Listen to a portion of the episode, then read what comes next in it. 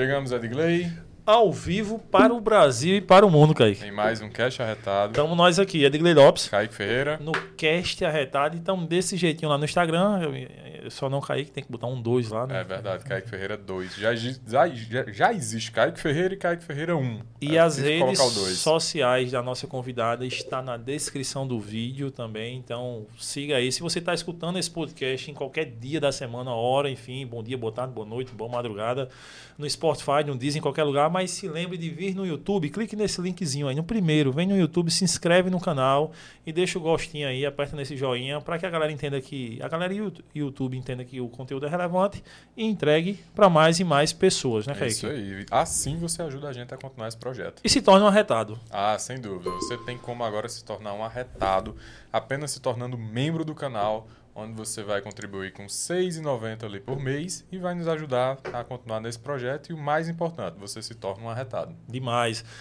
Se você quer produzir conteúdo para a internet, poxa, mas é caro produzir, tem que comprar câmeras, tem que microfones, mesa de som, cabos e não sei o que, pá, tem que arrumar um Vitor para fazer isso tudo para você, não precisa, velho, não precisa. Você só é clicar no link do WhatsApp aí desse estúdio arretado que está na descrição do vídeo também.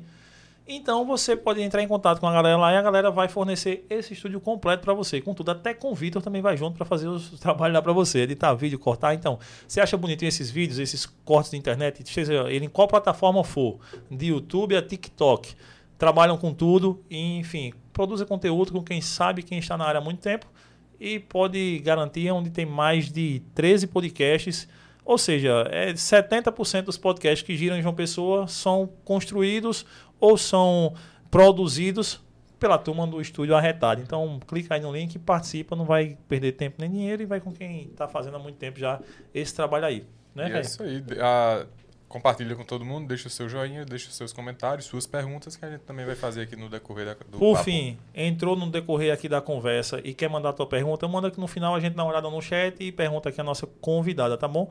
E faz uma interação com vocês. É, lembrando que sexta-feira tem estreia no canal. O quadro Cerveja Boa JP. Eu amei esse quadro. Criação quem? Eu imagino, né? Pra quem apresentar? Eu, né? Logicamente. Eu não ia botar outra pessoa pra apresentar isso. Jamais.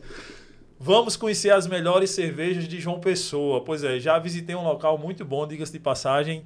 É, mas vocês só vão saber sexta-feira no vídeo que vai sair no canal às 19h30, né, Vitor? Isso mesmo, 19h30 no canal, mas deixando de arrudeio todinho. Elisete, obrigado por ter vindo aqui hoje conversar com a gente. A gente que, é, quando eu vi lá no seu Instagram, todo o seu trabalho que você produz, eu tinha certeza que ia ser um papo arretado e a gente conversando. Disse, não, a gente tem que trocar uma ideia com ela, porque eu acho que para a galera que nos segue, que nos acompanha, vai ser engrandecedor também. Obrigado por ter vindo aqui, espero que tenha uma noite arretada. Obrigado, Elisete, pela presença. Obrigada aos arretados. Então, vocês falando aí, eu já comecei, meu, meus neurônios começaram a funcionar para transformar tudo isso em momentos arretados. E vamos transformar, hein? Ah, com certeza. Vitor, só por favor, me arruma uma águazinha aí, Vitor, por gentileza. agradecer também a presença de Raíssa, que está aqui com a gente, né? Obrigado, Raíssa. Rayane. Rayane, perdão. Rayane Melo. Rayane. Rayane Mello, isso aí. É, Elisete é de onde? Daqui de João Pessoa? De Paraíba? De Eu onde é que nasci você no Rio de Janeiro. Eu vim para cá aos 10 anos de idade. é? Carioca da Gema. É, Carioca da Gema. Flame- Flamengo. Eu já posso começar aí com a história. Você é Flamengo. não, claro que não. Eu sou né? vascaína, viu, gente? Ih, rapaz. Pode zoar. Tá tranquilo, tá tranquilo, tá o tranquilo, né, Flamengo Vitor? é. Tá tranquilo, Vascaíno é amigo. Hein? Vascaíno é amigo. É porque tá lá Então, embaixo. Mas tudo bem. já vamos começar aí com a história, um storytelling, né? Bem arretada, que É. foi a minha vinda pra cá aos 10 anos de idade. Vocês não têm noção. Quer começar assim? Sim, Pode sim. começar. Quero lá saber como é que você veio parar na Paraíba É. Meus pais, minha mãe pernambucana e meu pai paraibano, né? Então, meu pai chegou na época da aposentadoria disse: Vou voltar para Paraíba. E com os filhos, eu era a filha do meio, praticamente com 10 anos de idade. Então, como é que nós imaginávamos a Paraíba? A Paraíba, nós viríamos para o norte. Nós É. nem conhecíamos como Nordeste. Nossa, a gente vai para o norte. Então, a gente imaginava assim que aqui era tudo mato, né? Tudo, né? Então, começou o desespero. E ninguém, nenhum dos filhos estavam satisfeitos. E começou o sofrimento e viemos viajar de ônibus, aquela turma toda, a escadinha, né? Com a senhora Margarida e o senhor José João, né? Com, eh, foram cinco filhos de ônibus, imagina aí. E eu imaginava que a Paraíba, que só tinha mato, né? Eu vindo do lugar, a gente não era a gente era classe baixa, mas com toda a infraestrutura, né? A gente morava num bairro que tinha muita gente na rua e a gente imaginava que aqui só tinha mato. E foi pior quando a gente chegou. Né? Porque a gente nunca tinha visto um caranguejo. E quando a gente veio no ônibus, imagina só. Para João Pessoa. A gente veio para João Pessoa. E quando a gente veio no ônibus, a gente veio ali para o Recife, né? E a gente chegou num domingo, 9 horas da manhã. E o ônibus parou onde? Na frente da feira de Oitizeiro. Né? A gente colocou, todas as crianças colocaram a cabeça para fora. E nós vimos o quê? Aqueles homens com ah, as cordas de caranguejo. As cordas de caranguejo penduradas, a gente começou a gritar a coisa piorou. era pior do que a gente imaginava. Era pior do que a gente imaginava. Então, foi folclórico. Isso foi folclórico, pronto. Aí a gente veio morar na casa de uma tia por um mês. Não sei se vocês conhecem o bairro dos Novais. Conheço. E na casa dessa minha tia a gente chegou, né? É, é, crianças cheias de curiosidade, né? E nos deparamos também com o pé de pitomba. Nunca nós tínhamos visto a pitomba, né? e começamos a decepar o pé de pitomba da nossa tia. Foram os primeiros dias na Paraíba, né, João Pessoa. E aí começou. Sua tia deve ter ficado feliz, né? É, não. Era pitomba, saía da pitomba e ia para casa da vizinha comprar din-din. Então, aquele sotaquezinho, tem tim-tim, né? Tia, tem din-din, né? Então, era tudo para isso, pro din-din e pra pitomba. Vocês já vieram na certeza de ficar? Na certeza de ficar, porque meu pai foi aquele homem que foi para o sul, foi para o Rio de Janeiro para né, fazer a vida, né? a vida lá, né? Foi no pau de arara. Não sei se vocês conhecem ah. essa história, né, dos paraibanos. Sim. Nossos né? pais. Ele, mo, mo, ele nasceu em 1922, né? Minha mãe em 1930. Então, ele foi no pau de arara e depois minha mãe foi no navio com o meu irmão mais velho. Eu tinha um irmão que nasceu aqui. Ela casou aos 14 anos e aos 15 foi para o Rio de Janeiro no navio com um filhinho. Então, é uma história assim de muita superação. E ele viveu lá, nos criou, nos trouxe para cá quando se aposentou. E aqui nós foi ser ferante na aposentadoria ali na feira de Oitizeiro ele vendia aquelas chinelas do pé, não era havaiana. Quando nós tivemos uma ascensão de produto, passamos para a havaiana. E era numa lona, né? Sim. Aí tivemos uma ascensão, fomos para um banco. Famosa sandália japonesa. É, é, era do pé. Então a havaiana era grife. Sim, sim, né? Para vender a havaiana. Aquela branca ali. da azulzinha e do lado. E aí eles venceram vários obstáculos, né? Mas sempre voltados para que a gente estudasse, é, nos ensinaram os princípios, né, os princípios cristãos, os princípios é, de integridade, de hombridade, né, minha mãe principalmente. E aí vamos vencendo. Trilhando né? esse caminho da educação. Trilhando esse caminho da educação, cresci, me casei aos 16 anos. Aos 17 tive meu primeiro filho, está fazendo esse ano 40 anos. Né? Eu tenho, vou fazer 5,8 já. Tem quem diga, tá, é, tá bem, tá bem, tá bem. Tenho tá 57, bem. mas eu acredito que foi por causa da minha vida militar, né? Eu tenho 32 anos de carreira na vida militar. Eu participei da turma pioneira de soldado aqui da Paraíba, em 1990. Na época que a gente chegou, é, foram tantos impactos na minha vida, né? Na época que a gente se apresentou no quartel, passei no concurso para soldado, e a gente tinha lá um barbeiro uma fila de mulheres com cabelos longos e a gente sentava e ele tirava todo o cabelo e a gente passava a máquina 1. E ele pa ainda passava a máquina 1, que foi a primeira turma de soldados femininos na Paraíba. Sim. Aí fiz o concurso para cabo, também passei, fui a primeira mulher do curso de cabo. Fui para cavalaria, né? Eu sempre queria é, fazer algo diferente. Eu era desbravadora, né? Eu fui pioneira na cavalaria também aqui da Polícia Militar.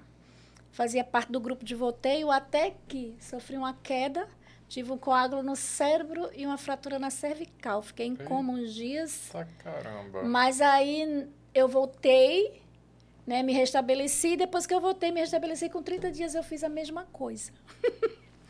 Fui fazer aquela uma pirâmide é, que eram três homens em cima do cavalo e eu em cima dos, Dos é, dos ombros deles ainda subi uma bandeira, né? Então teve e esses cavalos nós adestramos, foram cavalos adestrados por nós, que foi a primeira turma. A gente aprendeu a adestrar, né? Sim. E os cavalos foram comprados no Rio Grande do Sul e vieram para cá. E nós aprendemos a adestrar esses cavalos. Então vejam só como é que foi. Aí vieram os, os oficiais do Exército, né? Pra, foi um dos cursos mais difíceis para mim, né? Eu era a mulher da, da cavalaria, né? E sofri esse acidente, mas depois eu voltei, eu disse, eu vou fazer de novo. E eu fiz a pirâmide de novo Força de né? vontade. Aí eu fiz a pirâmide de novo, eu vou conseguir. E eu me lembro muito bem desse dia que algumas pessoas, eles tinham mais medo do que eu. As pessoas que estavam assistindo a multidão lá no centro de convenções, que tinham aquelas feiras, lembra? Era na abertura da feira, e gente- eu fiz essa pirâmide, eles tinham, eu sentia mais medo neles de que eu caísse do que eu própria, né? Uhum. E nessa época foi em 1999, foi também quando eu fiz o concurso para o bombeiro. Não tinha mulher no bombeiro. Eu fui a primeira mulher, primeiro sargento feminino no Corpo de Bombeiros. Foi onde eu fui pioneira e me especializei em salvamento em altura. Então eu sempre queria algo É diferente. isso que É. sempre estar no perigo Aí ali, me viu? especializei em salvamento em altura, foi quando eu comecei a lecionar para o curso de oficiais. Para o CFO, lecionei ainda oito anos, era a minha especialidade. Eu sempre queria fazer algo que eu me desafiasse. Uhum. Não era para alguém, era para mim. Né? E hoje eu ainda, eu ainda Elisete, deixa eu, deixa eu ficar um pouquinho nessa questão do, do exército e dos bombeiros. Você, como sendo pioneira nessas Uhum. áreas, quais foram os maiores desafios? Os maiores desafios foram desafios mesmo de agenda. Por quê? Como mulher, vocês sabem que nós temos uma jornada tripla de trabalho, né? E eu trabalhava durante o dia e à noite eu tinha as crianças e ainda tinha que estudar para fazer concurso. O, o concurso de sargento mesmo só foi uma vaga, foi a minha. Então, para que eu estivesse preparada para esse concurso, eu começava a estudar às 11 horas da noite onde as crianças já estavam dormindo. Tinha três crianças pequenas, né? Então foi para mim Caio, né? Kaique. Kaique, né? Kaique para mim eu só paro quando a coisa dá certo. Eu posso até cambalear, eu posso até cair, mas eu só paro quando eu tenho algo que eu sei que eu vou conseguir atingir o alvo, eu só paro quando dá certo. E eu estudei muito. Eu me lembro que ó, a- toda a minha mesa era cheia de livro. Eu saía de casa, botava de casa e não, eu não conseguia nem comer na mesa, porque eu estudava muito. E hoje também eu, eu, eu amo estudar. Eu amo pesquisar, eu amo o novo. Eu amo dizer assim, puxa, eu não sabia disso, agora eu sei. É incrível isso. A gente sabe que os nossos neurônios eles trabalham assim e eles são motivados, eles são muito mais motivados quando a gente Uhum.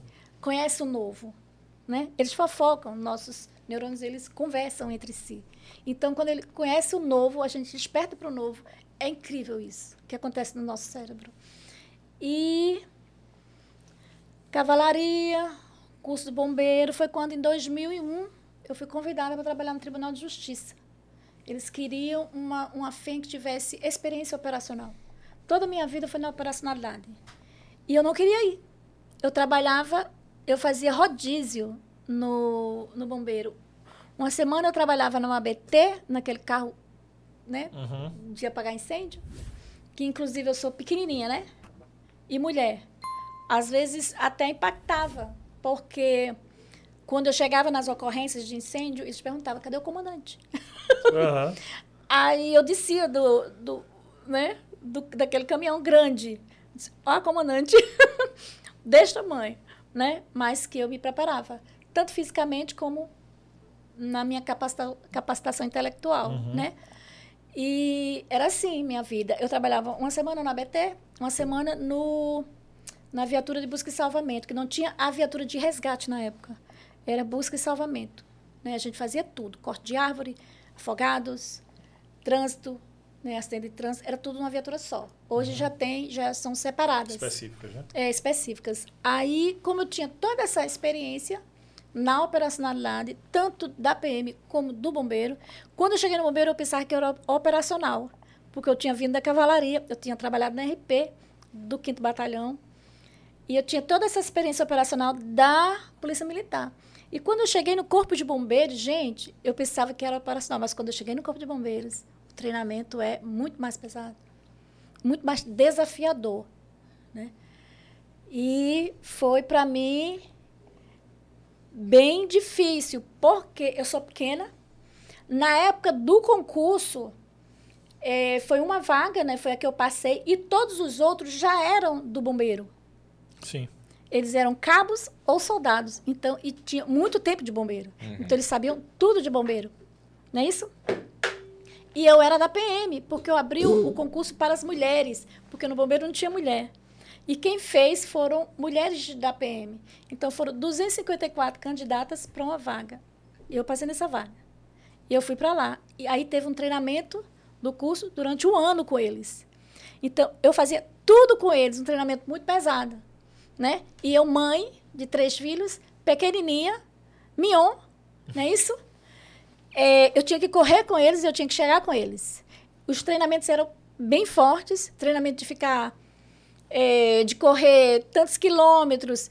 E a maioria das vezes, o, o nosso treinador, que hoje ele é da GAECO, ele era do GAT, bem selva, né? Monstro. Ele me ele me colocava na frente, né? Porque para eu segurar a tropa indo e voltando. Uhum. E eu não podia parar. Então, eu pequenininha com as pernas curtas. Muitas vezes eu olhava para trás e meus colegas ficavam.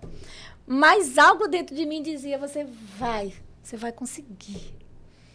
É, alguns diziam: para, para, você não precisa fazer isso. Ou então dizia assim: é, você não consegue, né? Você não vai conseguir.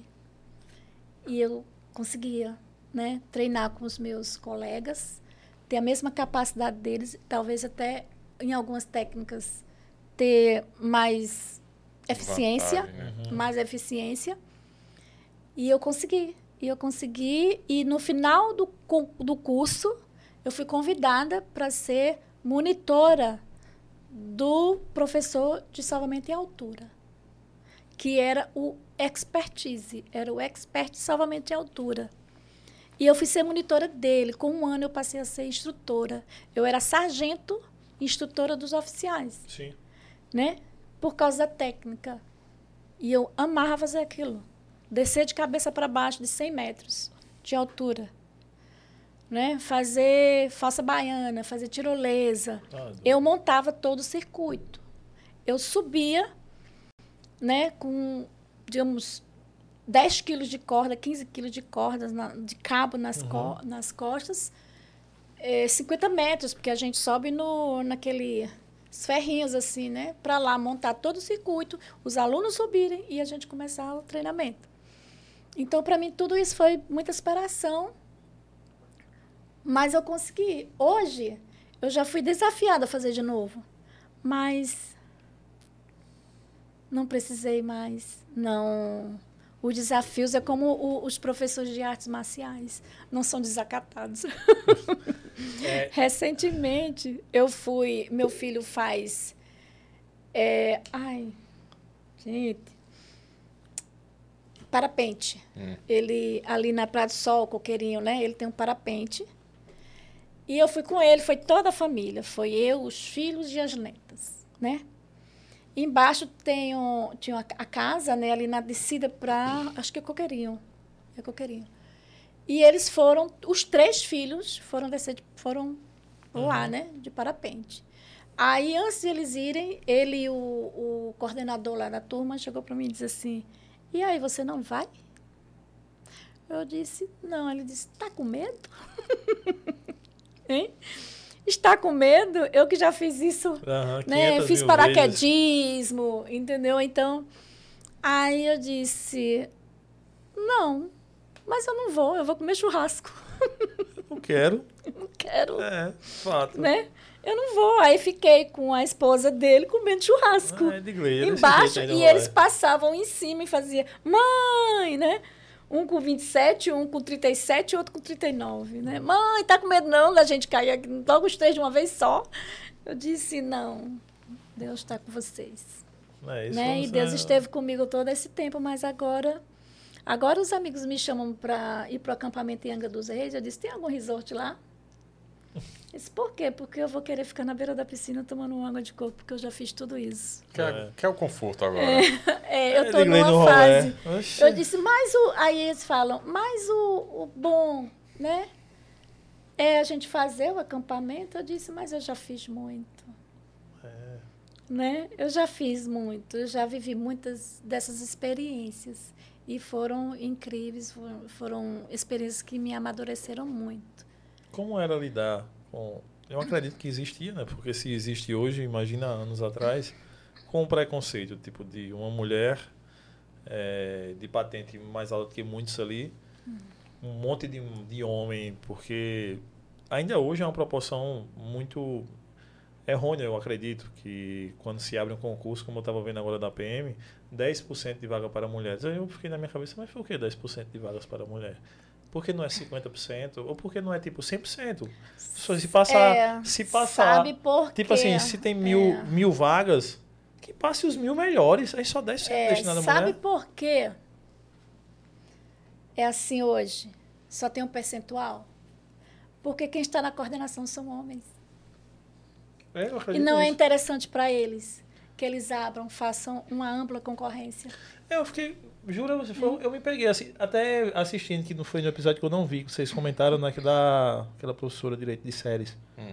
Aí eu, eu vi vocês comentaram e tal, aí depois eu fui ver. Eu disse, realmente, o concurso da PM é só destinado 5% ou 10% a mulheres. 5% isso. Aí eu disse, mas como assim? Se vai ter um monte de mulher que vai tirar a nota mais alta do que os caras e não vai poder é, entrar. Normalmente as É. outras notas Né? são maiores. Aí eu, Tanto que quando a gente termina o concurso, os primeiros lugares, a maioria são das mulheres. eu, cara, negócio Se errado, você for fazer uma, um levantamento dentro da diretoria de ensino, a maioria dos primeiros lugares, no término do curso, porque a gente faz um concurso, mas depois do concurso a gente faz um curso é, de, de soldado seis meses, sargento um ano, oficial três anos. Então a gente faz um curso e após o curso a maioria dos primeiros lugares são mulheres. E isso não é só um privilégio da Paraíba ser, na minha opinião, está errado desse jeito. Isso é do Brasil, É é do todinho, Brasil todo. cara. É um absurdo. É. Hoje em dia você botar uma cota de apenas um pequeno percentual para. Por quê, velho? Vai ter um curso de formação. Ela se- quem passar, independente se for ele ou ela, vai ter que passar por aquele processo. Isso. E se terminar o processo hábil, então essa pessoa está apta a ser um policial Isso. militar, né, velho? E como é que era, tipo, lidar com o preconceito já lá atrás, quando você Pronto, desbravando quando, caminhos aí? Quando nós com- começamos, para a gente, é, nós sermos pioneiras, foi uma briga, né? Foi uma guerra, né? Então, teve um oficial lá que disse, eu quero, então vamos abrir, e ele tinha o poder para isso, e, e ele foi um dos nossos aliados, né? Ele- poder... para poder a gente poder entrar nesse concurso. Mas quando a gente entrou, a gente ouvia muito. Por mim, vocês não estavam aqui. Eu ouvi muitas vezes. Né? Por mim, vocês não tinham aberto esse concurso para vocês.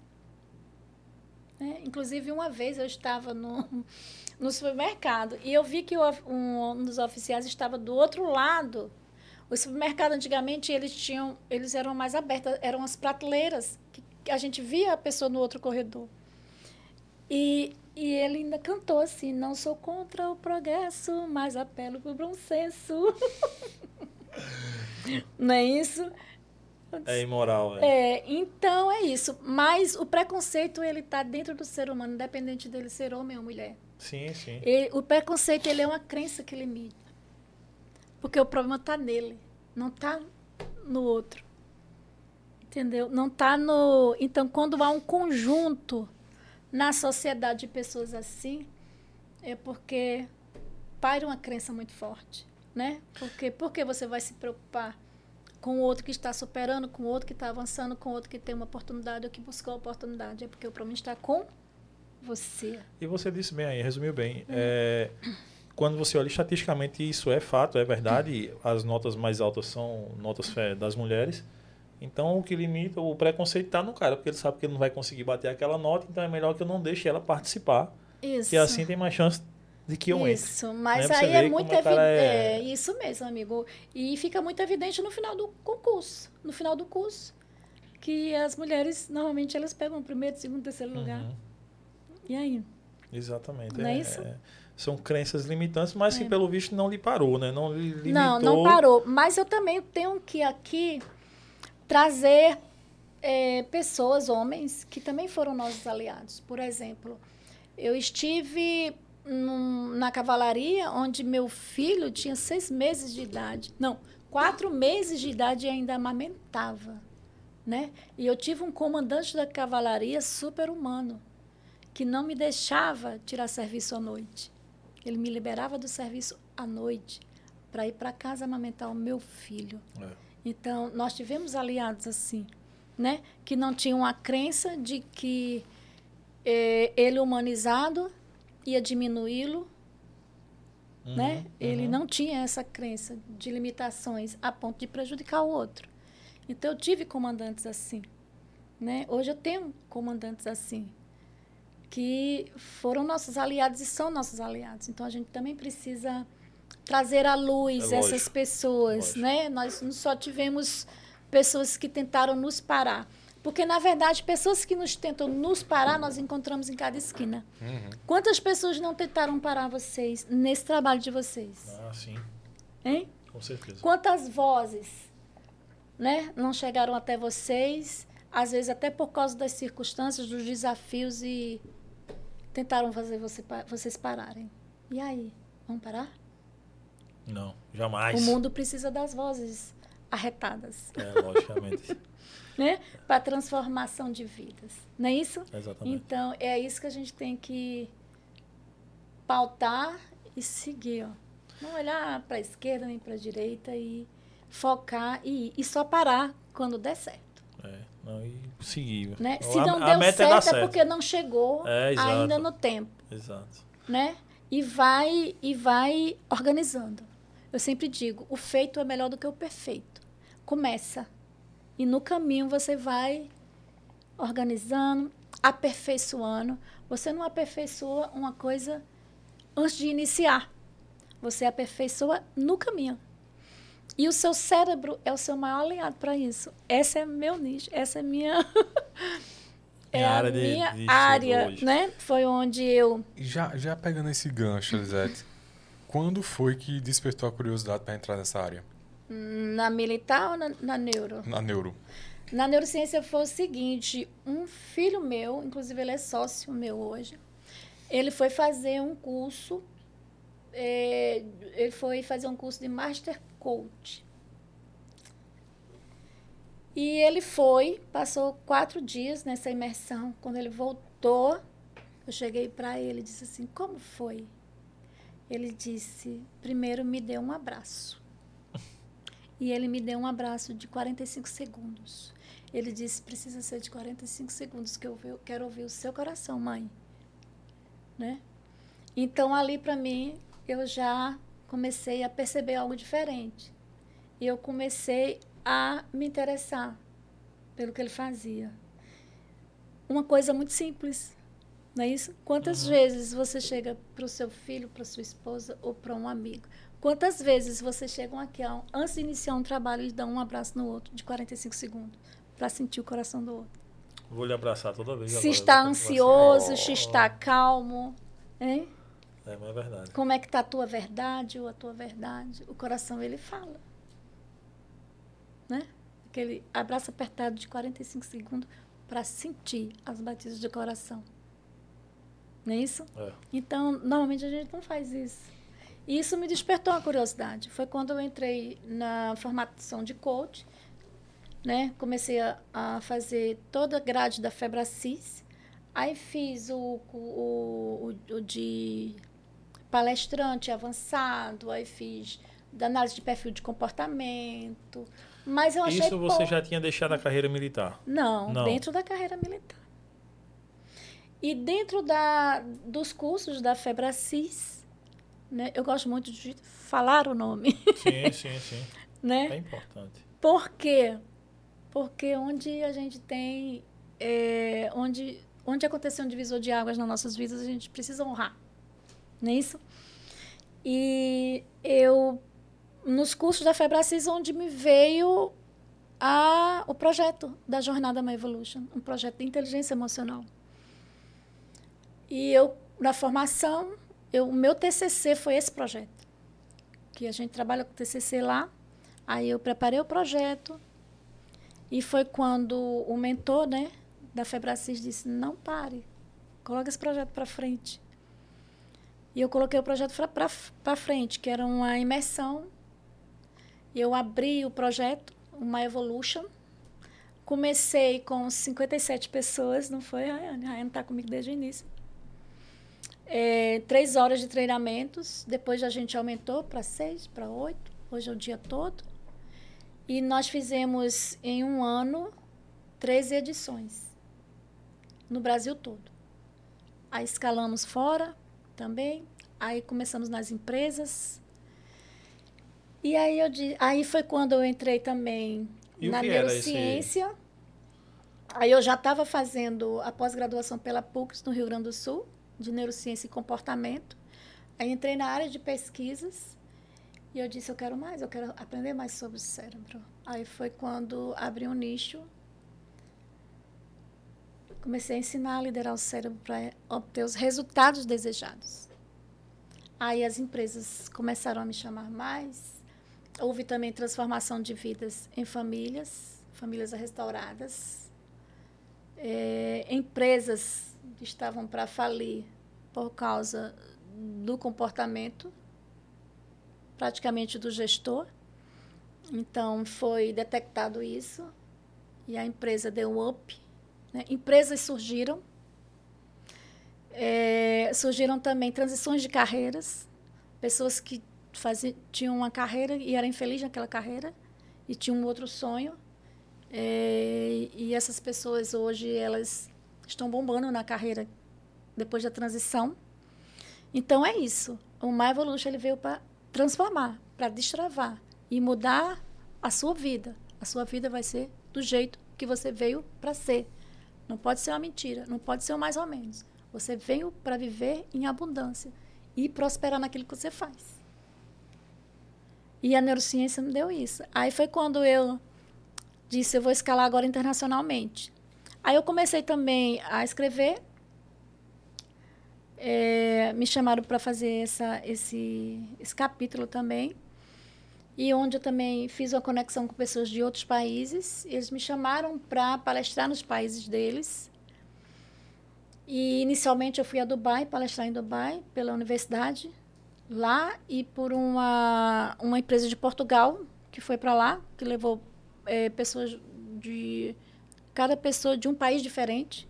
E eu fui palestrar sobre a neurociência e eu já tinha em mente fazer a jornada My Evolution lá, né, em Dubai. Por que em Dubai? Porque lá é a minha história bem parecida, porque lá é um lugar que nasceu do deserto, que não tinha nada, né? E hoje é a maior potência, o maior centro de negócios do mundo. Né? Eu disse, eu vou começar por ali. E hoje eu estarei levando 15 pessoas, eu não vou falar empresários, porque se você não for empresário, você vai também. E lá você abre seu nicho, você lança seu produto, lança sua assinatura. Se você quer ser apenas, não, eu não quero uma empresa, mas eu quero me escalar como palestrante. Você vai começar como palestrante internacional, porque eu vou preparar você para isso. Mas eu tenho medo de falar. Você não tem medo de falar, você tem medo de falhar. Nós não temos medo de falar, nós temos medo de falhar.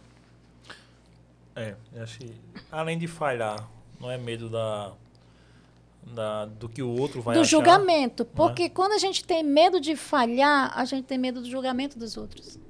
Porque nós queremos ser perfeito. E nisso implica algumas coisas das raízes da rejeição, como o orgulho. Né? Eu não vou falhar, porque se eu falhar, eles vão me julgar. E eu quero ser perfeita. Por que eu quero ser perfeita? Porque um dia eu fui rejeitada. É assim que o cérebro comunica, assim que os neurônios se comunicam com o outro. E como é que é isso, essa comunicação? Vamos entrar numa retada agora? Quero saber desse mais Vamos levantar agora. esse hard. Vamos ir para o nível hard É. Fiquei curioso aí do My Evolution. do- aí. da jornada? É. Então, de tudo, de tudo isso que transforma e a neurociência no, no todo. É. Como pode mudar desse jeito? treinar o seu cérebro. Se você conhecer o seu cérebro retado, você muda a sua vida e você muda a vida dos outros. Vamos começar aqui. Vamos falar um pouco da parte científica, que ela é bem legal. Ela não é enfadonha. Não, por nós exemplo, gostamos. por exemplo, essa parte da frente do cérebro aqui. Nós temos neurônios e se chama córtex pré-frontal Uhum. certo? O córtex pré-frontal, ele é responsável pela tomada de decisões. Por que que quando você decide errado, você faz assim, ó? É automático. A sua mão, então, faz assim, puxa vida, não é isso? Porque eu fiz isso, né? É. Tem Por que você reflexo. coloca aqui? Porque aqui o córtex pré-frontal é responsável pela tomada de decisões. Mas ele não trabalha sozinho, esses neurônios não trabalham sozinho. Era muito bom se ele trabalhasse sozinho. Ele tem o hipocampo. Onde é que fica o hipocampo? Aqui, ó. Porque e o hipocampo é responsável pela consolidação das memórias. Por que quando você quer lembrar de algo, você faz assim, ó? Ou então quando você esquece, poxa, esqueci. Ou então, deixa eu memorizar. Você põe a mão aqui, não é isso? É onde fica o hipocampo. E o que acontece? O córtex pré-frontal, ele não trabalha sozinho. Ele tem um fofoqueiro, que é o hipocampo. Vamos dar um exemplo aqui. Kaique tá noivo, certo, Kaique? Uhum. Faz 10 anos você tá noivo. Hum. Certo? Mas tá. Foi, Não. qua- foi quase isso mesmo. 10 anos de namoro, noivo foi só um ano. Pronto. Você tá namorando. Pronto, olha só. Adivinhei. Kaique tem 10 anos de namoro. Hum. Certo? Aí a namorada diz: Vamos casar esse ano. Aí o córtex pré-frontal ativa, não é isso? Porque ele precisa Sim, sim, tomar tomar uma decisão. decisão. Ou E vamos aí? ou não vamos? Eu caso ou não caso? Aí as memórias fofoqueiras começam a ativar. Por que ela ativa? Porque aparecem as cenas de casamento aqui, não é isso? Uhum. Né? Vou casar com ela. Aí casa, família, filho, tarará, tarará, né? Ambiente, familiar, não é isso? É. Tá aqui. Você precisa decidir. A memória diz o que para você? Se as suas memórias consolidadas elas foram negativas, tipo, você viu violência em casa, Os pais separados, os violência. pais separados, alcoolismo, violência, relacionamento abusivo dos pais ou de algum parente, não é isso? Uhum. Uma violência doméstica do vizinho, né? O vizinho matou, Batia na mulher todo dia. batia ou matou a mulher, um feminicídio, né? E aquilo consolidou na sua memória. Sua memória vai ativar e vai dizer o que para o córtex? Case não que é furada. Não case, não. Não case. Aí você vai dizer o que para sua namorada? No próximo ano, minha filha. Não é isso? Enrolando. Vamos trabalhar mais um pouquinho É, para poder juntar o dinheiro para comprar isso. um apartamento? Não é isso? É, desse jeito. Então, os neurônios, eles se comunicam entre si. E se você conhece o seu cérebro, você vai saber quando algo está tentando te paralisar por causa da consolidação das memórias. Toda hora, o hipocampo está trabalhando. Ou para te fazer avançar, ou para te paralisar. E como mudar isso aí? Resignificando. Você vai resignificar. Se você teve muitas memórias negativas, você vai produzir memórias positivas. Por exemplo, você tem uma criança na sua família que ela só viu violência. Você vai dar amor para ela. Entendeu?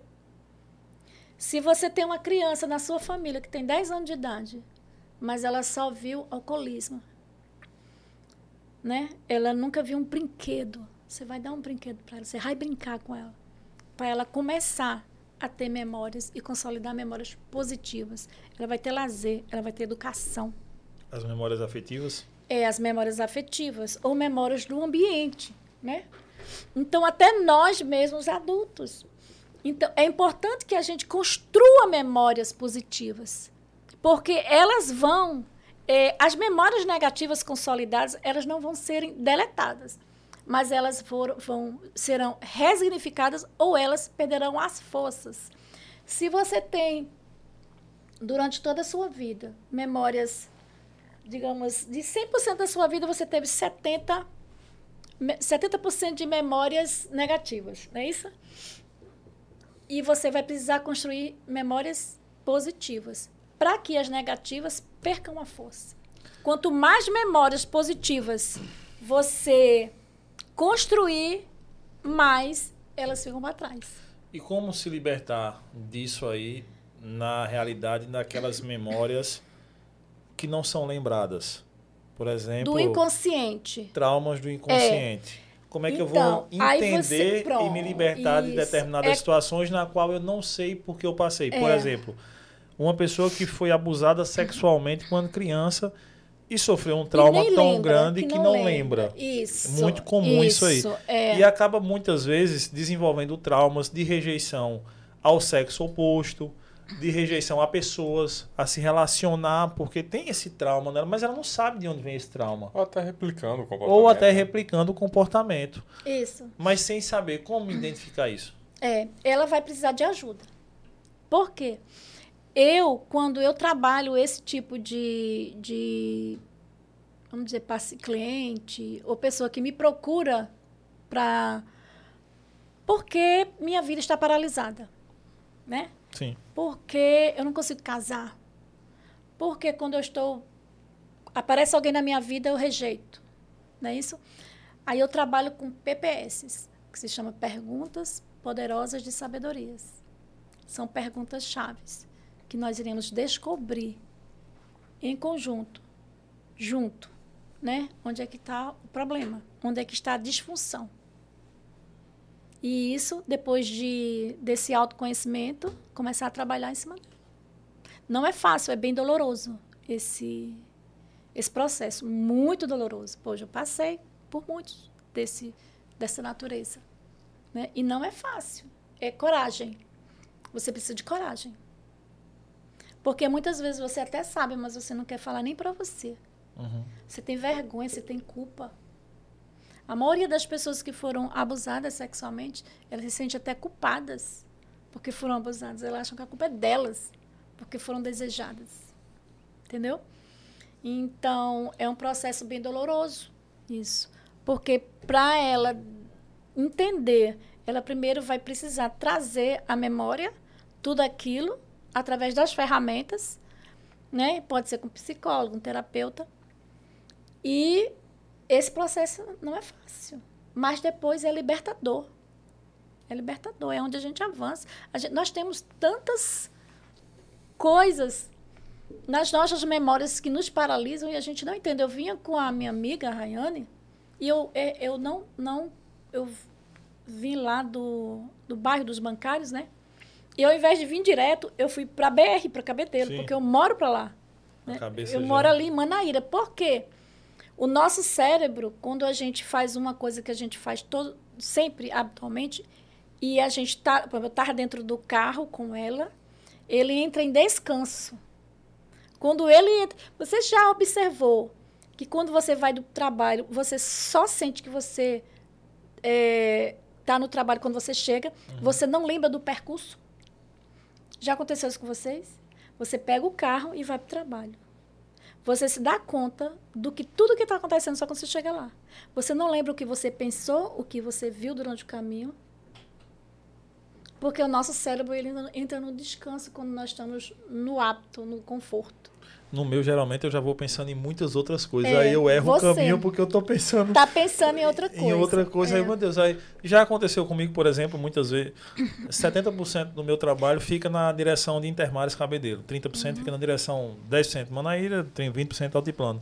Muitas vezes eu vou na Epitácio, aí eu paro ali no freeway e disse, meu Deus, pra onde é que eu vou? Tipo, que eu vou pensando, eu vou viajando aqui, e pensando em várias outras coisas, aí eu paro, aí eu fico, hoje é que dia, hoje é tal dia, que horas é tal hora, que. Aí quem é que eu. Aí eu vou fazendo um mapeamento. Ah, é pra ali que eu vou. Tudo eu isso pego. está acontecendo no seu cérebro, viu? Toda essa engrenagem aí. Quando você é, é, procurar aprender um pouquinho mais sobre o seu cérebro, sobre a sua história, se, se intensificar mais, você vai começar a liderar ele. E quando você lidera o seu cérebro, amigo, você sabe todos os sinais. Elisete, existe alguma treta aí com o pessoal da psicologia? Não. Da neurociência? Hum? Não. A gente anda junto. Tanto que as minhas mentoradas, mais de 50% são psicólogas. E muitas foram monitoras da jornada. E depois que elas foram monitoras, elas abriram o nicho delas. Elas destravaram e abriram os, os nichos dela. Inclusive, uma agora, eu vou fazer a abertura do, do treinamento dela, uma psicóloga. Da árvore da vida. Outra foi a mulher brilhante, outra é mulheres de expressão. Olha só, quantas Uhum. e de psicólogas. É, mulheres brilhantes, mulheres de expressão. Não, mulheres de expressão é uma advogada. E, e uma é da Árvore da Vida, eu ainda não sei o nome do. Entendeu? A mais de 50% nós tivemos monitoras lá, psicólogas. São pessoas. Inclusive, tem uma que vai conosco para Dubai. Eu estive numa reunião com ela hoje à tarde, duas horas de reunião com ela para trabalhar o nicho dela, o que, que ela quer e o que, que eu posso entregar para ela. Né? Não vai só para Dubai para fazer turismo, entendeu? E ela é psicóloga e hipnoterapeuta. E ela vai para Dubai conosco. É um nicho bom. Para a jornada My Evolution, edição, 14 edição em Dubai. É, eu fico muito curioso assim quando se fala em treinar a mente, em conhecer a mente. Sei que é, um, é, é uma coisa muito ainda muito obscura para muitas das pessoas, principalmente pessoas como eu, leigas no assunto. Mas assim, é, quando é falado assim por pessoas técnicas como você, parece que é algo muito simples. Parece que é algo muito simples de ser treinado e ser feito. Por que eu digo isso? Porque é difícil vencer traumas reconhecer os traumas já é uma grande vantagem. Por exemplo, não vou dizer que eu reconheço todas as minhas limitações, é meio que acho que é impossível isso, sou muito limitado. Mas eu reconheço algumas das minhas limitações.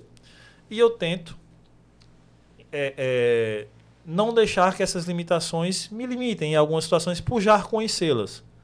Só que há momentos em nossa vida que, mesmo a gente sabendo da nossa limitação, mesmo a gente sabendo como combater essa limitação, há situações que, que fogem do controle. E não há como. E assim, na minha, na minha opinião, no meu ponto não há como ser controlado.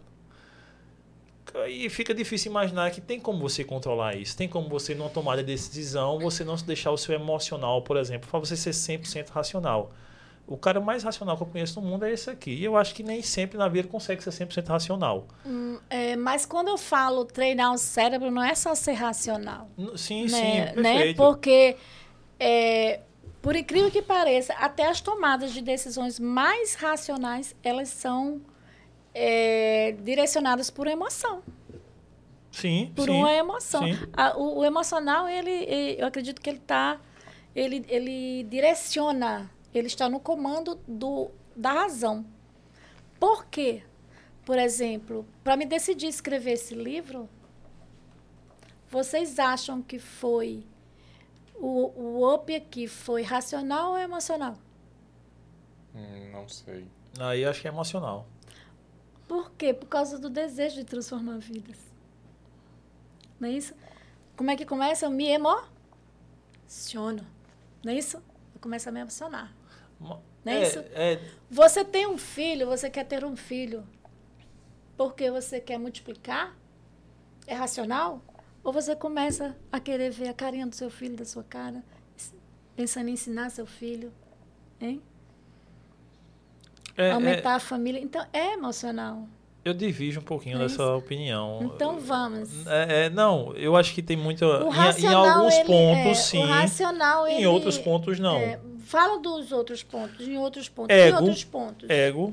E Imagina. ego não é emoção? Não, é emocional, mas não naquele de impactar vidas ou de ver Não, aquilo se mas realizar, como mas eu- o ego de, de eu me apresentar como eu sou. Eu tenho algo bom em mim. E eu quero que as pessoas vejam esse algo bom em mim. Uhum. E aí, às vezes, eu me desprendo das, do que me limita e me segura e vou apresentar. E não porque necessariamente eu quero impactar vidas de pessoas lá na frente. Não. Eu acho que, às vezes, né, o meu ego, eu sei que aquilo que eu tenho de bom vai impactar, mas o principal motivo, a principal razão mesmo, é que eu bote aquilo para fora, é que eu mostre aquilo que eu tenho. É, pronto. Ótimo que você falou. É, a emoção ela pode ser negativa ou positiva. Quando eu falo racionalidade, eu não falo que porque a racionalidade é negativa e a emoção é positiva. Quando eu falo que as emoções ela nos direcionam para muita coisa, para o bem ou para o mal, mas é, inicialmente é, é o despertar de um plano de ação é pela emoção. Mas eu não falo isso. Com, você falou assim, não, mas o ego. O ego é emoção. Sim, sim. Prepotência é emoção. Que mais? Ganância. Inveja, inveja é emoção. É o quê? É a vontade muito forte de ter aquilo que o outro tem. Aí eu vou roubar aquilo, seu celular, porque eu quero seu celular. Por causa da inveja. Então, é o desejo de ter o que você tem. Não é isso? Então, pelo parte do princípio da emoção. Eu não falo assim porque a racionalidade ela é negativa e, emo e o emocional é positivo. Não. Eu falo que a racionalidade é aquilo que você, como as ciências exatas. E a, a emoção são as ciências abstratas. Né? Quanto Uhum. mais você conhece, mais há um mistério. Hum, não, perfeito. Não é isso dentro de você? Mas que pode ser positiva ou negativa. Né? Quando você tem um acidente de trânsito e a pessoa bate no seu carro e você daquela, dá daquela veia negativa, você quer fazer o quê com, com a pessoa? Matar, né? É. Não é isso? Então, É. Hoje eu já zen, eu São controlo minhas emoções. emoções hoje aí. então são emoções. Há dois anos atrás eu Entendeu? ia atrás do cara. Aí eu falo de emo, de, do emocional e da, da racionalidade. Sim. Elisete, Mas que as emoções elas podem ser positivas ou negativas dentro do, do teu campo, vocês estudam muito Skinner também. também, né? Ah, A gente estuda skinny, a gente. ah, é, são várias vertentes, né? dentro desse campo, o que é mais aplicado da teoria de Skinner? Hoje eu não, não me. Da teoria do skinny, eu não estou com vertente posicionada. Eu posso trazer no próximo podcast para vocês. Eu tô, teremos, é, é sim, duas coisas que eu estou estudando hoje. São as teorias do skinny e também a do da maconha. Hum, né? Eu tô é, do ca- canibas, cani, cani, Canabi, cana- canabidiol. canabidiol, É. né? Eu tô fazendo, tô, são duas, duas coisas que eu tô entrando de cabeça para estudar melhor, né? Inclusive eu tive um o carnal, foi com com o carnal recentemente, né? Um três semanas de estudo sobre canabidiol com ele pela PUCRIS né? Onde nós temos ali várias vertentes. Cada um faz a sua defesa, mas eu prefiro ter a, a Sim. minha. qual o objetivo do, do estudo para cannabis? Para legalização, Hum. Né? Para que eh, cada um desses defensores ou não Uhum. tem a sua eh, defesa de, de o canabidiol pode ser benéfico ou maléfico, né? O- quais as consequências dessa abertura? Aonde vai chegar Tu tá buscando conhecimento para uma Né? mais formação de conhecimento opinião. para uma formação de Ah, entendi. Sobre o, sobre o canabidiol. sobre o canabidiol. Eu já vi alguns estudos que relatam, enfim, é- acho que nem. É muito novo, né? O que eu vi também tá, é muito superficial. Não, não aprofundei, não. Algumas coisas que interferem em questões de memória, futuro e tudo mais. questão cerebral, mas não, pelo superficial não, não vale a pena. É, eu estou estudando sobre isso, mas é bem complexo. Se a gente for entrar aí, vai dar um podcast até 6 horas da manhã. Mas vamos. é. Na, ainda- eu, eu sei porque eu sou muito. Também, viu? Eu sou muito curioso da, da, da mente, porque, enfim, por diversos motivos. É, eu tava até vendo aqui, tava até colando aqui, que eu acho super massa, que é do Senhor da Guerra? Não. Como é, Vitor? Me lembrei. A Arte da Guerra. A Arte da Guerra, né? Que é- Arte que da é- guerra, né? Aquele, se você conhece o, o inimigo e conhece a si mesmo, A si não mesmo. precisa temer o resultado de 100 batalhas, né? Se você conhece, mas não conhece o inimigo, para cada vitória obtida, sofrerá também uma derrota. E... Você pode repetir assim? Eu vou pedir para você repetir, porque eu gosto dessa. Se você É, conhece... pra, para o. se- Os Porque, ouvintes. para os Sim, ouvintes, sim, porque sim, para os eu ouvintes, gosto, eu gosto, eu muita gente não, não leu ainda esse livro. é, e é E legal. é um livro bem. É, eu sou péssimo de memória, então não lembro nada, eu sempre tenho que colar tudo. E aí eu vim, você falando aqui, eu vim buscar justamente isso. Que na arte da guerra ele fala, se você conhece o inimigo e conhece a si mesmo, não precisa temer o resultado de 100 batalhas. Porém, se você conhece, se conhece, mas não conhece o inimigo, para cada vitória obtida, terá também uma derrota. E se você não conhece nem o inimigo e nem a si mesmo, perderá todas as batalhas, né? É, e aí no campo, veja bem, Eu falo, eu falo assim, que não tente liderar o outro. Lidere você mesmo através do seu cérebro. Nesse, se você liderar você mesmo, eu tenho certeza que o outro ele vai ser beneficiado. Né? Porque eu já vi é, confrontos desnecessários. mas falando em termos de mente e em termos de si próprio, seria um inimigo o coração, o inimigo o cérebro e você o coração. Eu teria que dominar a mim mesmo em todos os sentidos para que eu pudesse obter êxito naquilo É. que eu me proponho a fazer. É, e ainda, né, nos no seu treinamento, né, enfim, tudo como tem a capa do seu título aqui, a bem chamativa Conquiste o Mundo, Ah, tá. e você é do tamanho dos seus sonhos. Por que eu digo isso? Porque nós somos criados e feitos, e aí é o que eu acredito, né? Não precisam concordar. Por favor, discordem se quiserem. Nós somos criados e feitos pelo nosso meio. Pelo ambiente. Nós somos frutos do meio. Acho que o ambiente, aquilo que nos cerca. Por exemplo, eu fui criado e fui desenvolvido 18 anos da minha vida em uma realidade diferente da de Kaique, diferente da sua, Amém. diferente da de Vitor, diferente das minhas filhas agora que serão. Ou seja, então eu vou ter. Não tem como eu ter resultados, e aí eu digo resultados de poder entender a minha mente, de poder prosperar naquilo que eu busco. Diante eu fui criado uma realidade que muitas vezes me Ai, que amarra maravilha, gente. e me que, segura. Que podcast arretado esse, viu? Então, eu acho muito difícil quando a gente fala assim, a questão disso, não, eu também vou treinar sua mente porque você. Muito difícil até certo ponto perigoso. Perigoso não do ponto de que isso vai me limitar, mas veja bem, de vender uma ideia que não é possível ser realizada. É, porque cada pessoa foi feita numa, numa realidade diferente. E com ideia, ideais diferentes. Eu acredito que, ainda juntando tudo isso, eu acredito que ninguém é autoral de sua vida nós somos replicadores daquilo que nos foi informado. Você não defende as ideias que você defende porque você imaginou as ideias. Não, foi porque alguém um dia pensou e você leu, chegou até você ou alguém lhe falou e você, é, essas ideias é legal, vou buscar. Mas até mesmo essa pessoa que lhe disse isso, que defendeu esse tema, foi alguém que disse a ela. E assim sucessivamente. Nós estamos nesse podcast porque eu sou fã de uns caras que fizeram podcast no Brasil e esses caras são fã de um cara que faz podcast na, na gringa, que esse outro cara já fazia isso há muito. Então, assim, nós Mas apenas que, é, não somos autorais, nós somos replicadores. Hoje, replicadores. Mas Aí- e o podcast ele nasceu um dia, né? Isso, não, sim, mas em, em resumo, desse longa fala aqui, em resumo, como a gente vender essa ideia de que todo mundo pode fazer tudo, basta apenas destravar a sua mente se nós somos feitos em realidade diferente influenciados por pessoas diferentes. Oh, nossa, olha que maravilha que você falou. Ai, que eu amo tudo isso. olha o que você falou. Como é que eu vou mudar se eu vivo em tal ambiente? Então, você precisa mudar de ambiente. Se eu quero aprender mais, eu vou conviver com pessoas que sabem menos que eu? Hein? Me diz. Eu tenderia a dizer não, mas eu, eu, eu também tenho. um- Hein?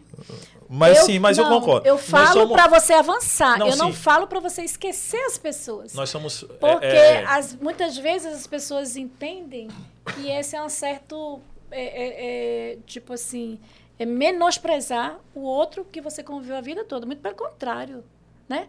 Você se capacita e volta lá e busca pelo braço e diz: vem comigo. Muitos não vão com você. Para eu para que eu fosse avançar, eu precisei de mudar de ambiente. Algumas pessoas que me limitavam e que me paralisavam e que não queriam avançar, eu precisei. Ficou. Ficou. Ficou lá. E hoje, eles estão vindo através do meu depoimento de mudança. Ah, né, amiga? Eu tenho que falar isso. Eles me procuram hoje porque dizem assim: nossa, você conseguiu, eu quero saber como você conseguiu. Né? Então, eu precisei sair de perto dela, principalmente, dessa pessoa. Porque essa pessoa ela tinha muitas crenças me limitantes, e se eu fosse viver com ela, eu só ia viver continuar com aquilo. Mas e como eu vou impactar essa pessoa se eu Entendeu? estou abandonando ela? Mas você não abandona. Você Você não precisa andar com ela todos os dias. Mas você precisa vir para um ambiente e para estar com pessoas que vai levar você a avançar. Como é que você sai de um ambiente lá de uma comunidade que ninguém quer estudar? Se você ficar lá, você vai, também vai ficar sem estudar. Você vai precisar sair para a universidade. Quantas pessoas do sertão da Paraíba vêm para cá para estudar? E eu vou dizer, como é que, que é aquele ditado? Sofre o pão que o diabo amassou, não é isso? É. Não é isso? Vivendo em. em- em- é, rachando o quarto, ou então vivendo no, na casa do De favor, é. estudante. Vivendo de favor. Entendeu? Mas eles saem do ambiente para vir para o conhecimento. Eu poderia até me É encaixar isso. nessa sua fala de sair do ambiente. Eu saí. Eu, Há 14 anos eu moro em João Pessoa, eu saí de um sítiozinho bem pobrezinho, enfim, lá no interior da Paraíba. Esse exemplo que você deu é minha cara. E aqui eu pude fazer, é, pude trabalhar. Eu não vim para estudar, eu vim para trabalhar. Na verdade, eu vim para passear e trabalhar. Não tinha Essa outra é coisa, né? mais E aí real, né? trabalhei para influência das minhas tias aqui, é, a quem devo muita coisa, consegui entrar na universidade graças à minha esposa, enfim, mudei minha vida através do ensino. Meu irmão foi criado pela mesma pessoa, nas mesmas condições. Zero. Todo, nós dois na miséria. Porque nós- nossos pais são analfabetos, semi-analfabetos. Minha mãe ainda escreve. É, Deixa eu fazer uma pergunta. Seu irmão ficou lá ou veio meu irmão tá lá. Meu irmão é, É. professor do estado lá. Meu irmão é, uma- é assim, na área dele, física, é um mais requisitado para dar aula em tudo que é lugar. Aqui, patos e tal. Meu irmão mudou a mentalidade sem sair, sem mudar o ambiente. Meu irmão desenvolveu a mentalidade dele próprio. Mas você acha que. Vamos, vamos concordar. O seu irmão é, é uma exceção, né? Se a gente for fazer uma análise de estatística, que a gente também trabalha, a neurociência também trabalha com estatística, não é isso? Sim. Trabalha com scanner, com tantas tecnologias e estatística também. Se a gente for fazer análise, a maioria não, não vence. São exceções que ficam no mesmo lugar e vencem. Né? Ou então que não conquistam o que desejam. Você acha para me internacionalizar a minha marca, eu vou ficar no Brasil? Eu tenho que sair para internacionalizar. Uhum. Então eu vou vencer os desafios. Para mim ver como um deserto é, se tornou o maior centro de negócio do mundo, eu vou vencer esse desafio, sair daqui e aprender lá. Hein? E ainda estou levando gente para aprender comigo. Tá entendendo? Uhum. Para a gente ampliar e avançar. Então, na estatística, quem fica no ambiente, ele é fruto do ambiente. Qual é o mais. Eu tenho uma tese assim: qual é, qual é o que vence? É a genética ou o ambiente? No ambiente. Pra o mim, ambiente muda a genética. Por que a genética existe? Por causa do ambiente. Se você está num ambiente que você é de uma família que come todos os dias é, muito açúcar, que faz aquele melado de cana no sítio e come muita, muitas, tudo é com melado. Uhum. E aquela família todas se tornam diabéticos. É a genética ou foi o ambiente e os hábitos? Foram os hábitos alimentares do então, ambiente. Aí, aí isso começa o quê? A entrar na genética. Aí os filhos começam a entrar na genética, Sim. Né? Por causa dos hábitos. Aí o filho, o neto, tataraneto, tarará, tarará, tarará, não é isso? Sim. Quando a gente vai para o médico, a primeira coisa que ele pergunta: Seu pai, sua mãe teve diabetes? Quem na família já teve dia- diabetes? Não, Já- eu- Problema de coração, problema disso aqui. Mas tudo nasceu no ambiente, nos hábitos. Então, o hábito e o ambiente pode mudar a genética. Não, total. Isso eu concordo 100% Não é com isso? você. Eu só, eu só fico com receio hoje- quando você diz que a gente tem que mudar um ambiente, mudar de ambiente. Aí eu, não, mas se mudar de ambiente fica muito pesado, porque eu tenho que abandonar muitas É. Não. coisas. Quando eu falo de mudar um ambiente, não é abandonar. Não, não eu só vou o lugar. andar, olha, eu vou Não andar, eu vou andar o mundo todo. Tá na minha meta. Sim. para levar transformação para as pessoas, para as pessoas destravarem. Esse é o meu sucesso, né? Mas quando eu chego aqui, eu vou pegar aquela minha amiga, vou tomar um sorvete com ela, para eu contar para ela e dizer: vem comigo. Entendeu? As minhas amigas falam isso. Elas dizem, você roda o mundo todo enquanto chega. Quando eu chego, a maior a atividade de mais conforto prazerosa para mim. Você conhece o Valentina Figueiredo? Sim, total. Vale. Pronto. Valentina Beach. Pronto, lá nós temos a nossa congregação. Sara Nossa Terra. Eu sou missionária também da Sara Nossa Terra. E eu vou para Dubai, eu vou para Portugal, eu vou para muitos lugares, para muitos banquetes. Mas o dia que eu me sinto mais feliz é quando eu vou lá para o Valentina, cuidar do jardim da congregação, pegar podar as plantinhas, fazer a hortazinha. Você está me entendendo? Eu Uhum. não estou abandonando. Sim, isso E as pessoas total. até falam: como é que você consegue rodar o mundo e ainda dar conta do seu ministério? Né? E pegar aquelas vidas lá e toda semana dar um discipulado. Toda quinta-feira. Olha, veja bem. Na quinta, na quarta, eu tenho célula, né? Que eu prego em uma célula ali no Bessa. É uma hora de oração na casa de alguém, Uhum. né? A gente trabalha a é. palavra, a Bíblia. Na quarta, na quinta eu dou discipulado, que é o discipulado é o quê? Treinamento para os líderes, para o pessoal da congregação. E no domingo eu estou o dia todo na igreja. E aí? Com a agenda. Então, isso faz parte da minha agenda. Eu só não estou lá quando eu estou fora do país, ou viajando, trabalhando, Tá fora. né? Então, eu estou aqui, eu estou lá. Então, eu não abandono, não é isso essa abandonar. Não é abandonar. Não, entendi, Entendeu? entendi, entendi. Mas eu preciso sair, eu preciso sair para avançar. Sim, perfeito. E eu trago pérolas para eles. E digo, vamos comigo. Né? Não é abandonar o ambiente, mas você precisa sair do ambiente para aprender mais. Elisete, e avançar. o pessoal que Você entendeu, Kaique? Entendi. O pessoal que está nos assistindo e que vai nos assistir, ah, os que estiverem interessados, como eles podem adquirir o teu produto? Como eles podem ter acesso? Na esteira de produtos, hoje nós temos o livro, né? Nós, nós temos um livro. Desse, desse capítulo, desse livro, está saindo um livro, que é o livro solo, que é o Plano de Ação Executável, que vai ser lançado lá em Dubai. É, nós temos a mentoria, Plano de Ação Executável, e nós temos também a Jornada My Evolution, né? que é um treinamento em três níveis. É um treinamento de três horas, nós temos um treinamento um dia inteiro de oito horas e temos um numa casa, que é uma imersão. Hum.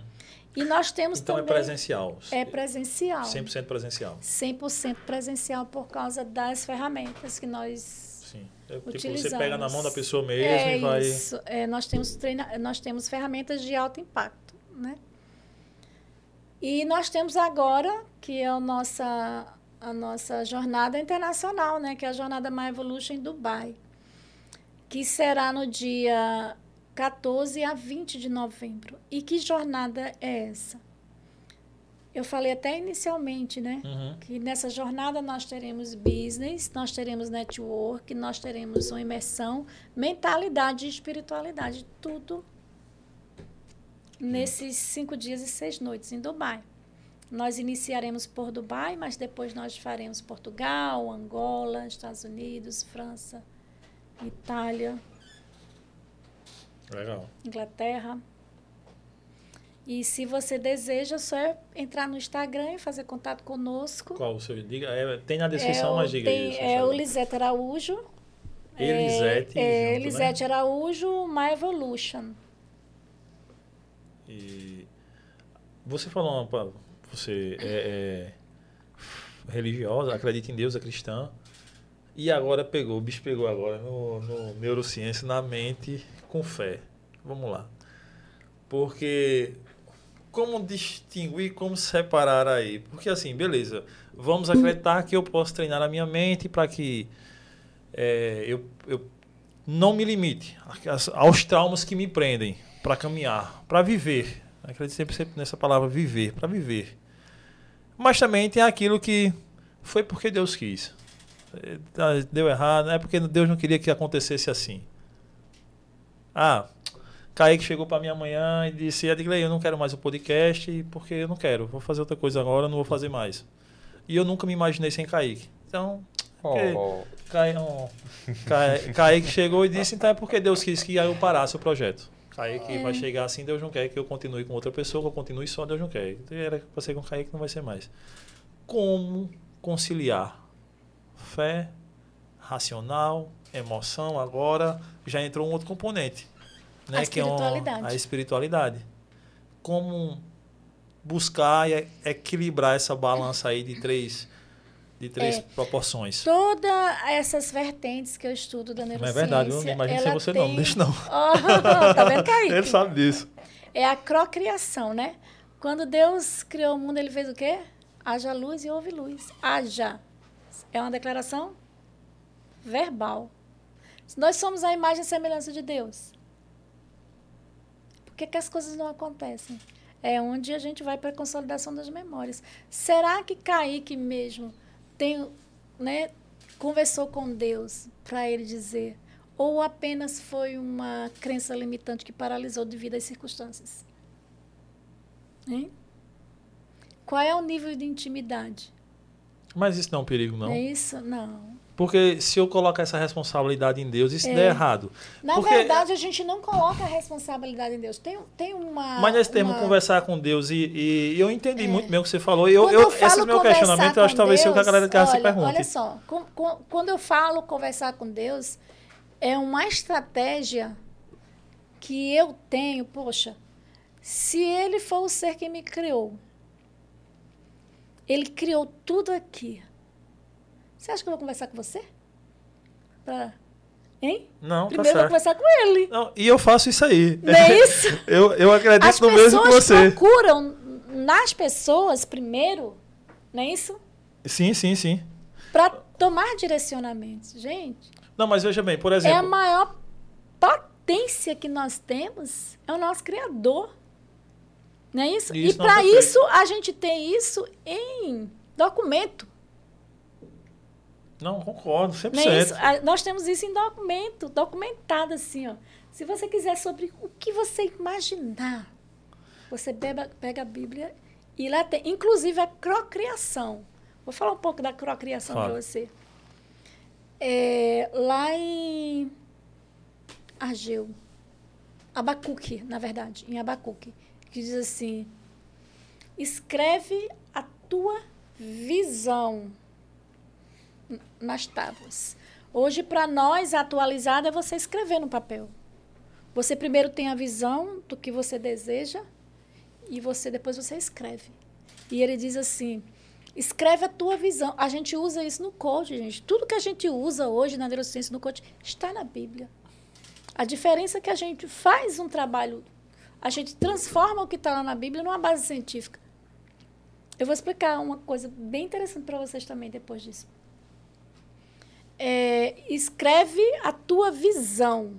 Qual é a visão que você tem do, do que você quer nas tábuas? Que e para quem até quem passa correndo possa ver. Porque tudo vai acontecer, não tardará. Olha só, escreve a tua visão. Ele fala de você ver e você fazer o projeto. Não é isso? Uhum. Outra coisa, é, quando eu falo de ambiente, né? É, na, na, na neurociência foi descoberto agora, recentemente, um, dois anos mais ou menos, o neurônio espelho. Quando eu falo de ambiente, sair do ambiente. O neurônio espelho. O que é o neurônio espelho? O neurônio espelho motiva você a, a, a reproduzir aquilo que você vê. Por exemplo, eu, ando, eu vivo com você. Por que, que às vezes você tem um pai, tem um filho, você olha para o filho e diz assim, puxa, ele anda igual o pai. Ou então ele tem algum gesto, ou então, olha, ela passa no cabelo, a mão no cabelo igual a mãe dela. Não é isso? Por causa do neurônio espelho. Por que a gente precisa sair de um ambiente? Porque senão a gente vai ficar com os mesmos hábitos da, da média das cinco pessoas que a gente convive. Por causa do neurônio espelho. Nós temos o neurônio espelho. E esse neurônio espelho, eu olho para você e eu começo a reproduzir a mesma, o mesmo comportamento seu. Ô, rapaz, mas eu sou tão divergente desse a média É. das cinco pessoas. É. Mas, olha, tudo que você está é dizendo, igual, eu acredito. é, Sou entendeu? cristão, acredito que tem que conversar com Deus. Todos os meus planos, todos os dias são entregues a Ele. Mas eu pergunto, eu sempre. Tudo que eu acredito, eu me questiono, porque eu É. acredito naquilo que eu, Eu sei acredito. o que, que você fala. Isso, eu, tô, eu tô entende? entendendo o que você fala. Porque amigo. às vezes eu Porque penso na pessoa de casa assim, também, no que é, ela, ela pode se perguntar. Por exemplo, É. quando eu digo Eu da responsabilidade entendendo. a Deus, você falou uma coisa Ah. aí que é quando as pessoas, por exemplo, lhe perguntam porque estão travadas num relacionamento, num, num emprego, Uhum. e eu sou de total acordo a pessoa procurar uma pessoa que tem expertise em determinadas áreas para poder aconselhar, buscar. É. Pronto, esse E, número. não, e, e por, por mesmo sendo cristão e acreditando em Deus, mas não sou a É. favor da pessoa ir buscar um esposo ou uma, uma, uma esposa em Deus. Pedir na sua oração, não, quem sim. tem que escolher é você. Exatamente. Eu, quando esse- eu falo, Exato. quando eu falo, veja bem, quando eu falo conversar com Deus, não é para você deixar de fazer o que é da sua responsabilidade. Sim, sim, perfeito. As Então, escolhas de marido, Sim. de, de emprego, de finanças é sua. Se você está ferrado nas finanças, não culpe Deus, não, amigo. É porque É, você administrou mal. Pronto, é isso aí que eu quero chegar nesse Entendeu? ponto. Se você escolher um marido que bate em você, né? Que é abusivo, não culpe Deus, não, porque foi você que escolheu. Entendeu? Uhum. Essa responsabilidade não é de Deus. Né? Não, perfeito. Você é precisa mesmo. ir para Deus, para Deus te fortalecer na escolha certa. Perfeito, é isso Entendeu? E lhe dar os princípios que você precisa escolher no outro, né? Então, aqui tem os, na Bíblia tem os princípios. Poxa, eu vou escolher um homem sem caráter? Lá está escrito, né? Você precisa estar em comunhão com Deus para ele não você não cegar e fazer mais escolhas, para ele te dar uma visão de, de, de, de princípios, uma visão de princípios. Um homem de caráter, um homem que vai formar uma família com você, que vai andar com você, né? Então, se a gente escolhe mal, a culpa não é de Deus. Se a gente escolhe um emprego, se a gente escolhe ficar com a barriga grande, Não, a culpa não é de Deus. Se a gente fica doente e não faz uma atividade física, não tem uma boa alimentação, está com diabetes, está com pressão alta, a culpa não é de Deus. Aí, agora, aí depois a gente quer um milagre. Né? Eu Salva o meu casamento. Se você fez uma péssima escolha, aí a gente quer botar o trabalho todo para cima de Deus? Não é isso? Cuida, me dá saúde. Tá bom. Eu vou para aquela cirurgia, a pessoa passou a vida todinha procrastinando uma atividade física, comendo mal. Aí depois, na sala de cirurgia, dizer, Senhor, me salva. E, e Deus é tão bom que salva mesmo. Não é isso? Então, a responsabilidade não é dele. Quando eu falei no neurônio espelho, Sim. Eu sempre falo isso nas minhas palestras. Eu ainda digo assim, minha mãe era neurocientista, porque ela dizia assim, diga com quem andas e eu te direi quem és. Pois é. Por isso, amigo, se os meus nossos pais falavam isso, será que seu pai nunca falou para você? Sim, não, Porque total, minha lógico, mãe morria lógico. de falar. Se minha mãe dizia assim, diga com quem andas e eu te direi quem és.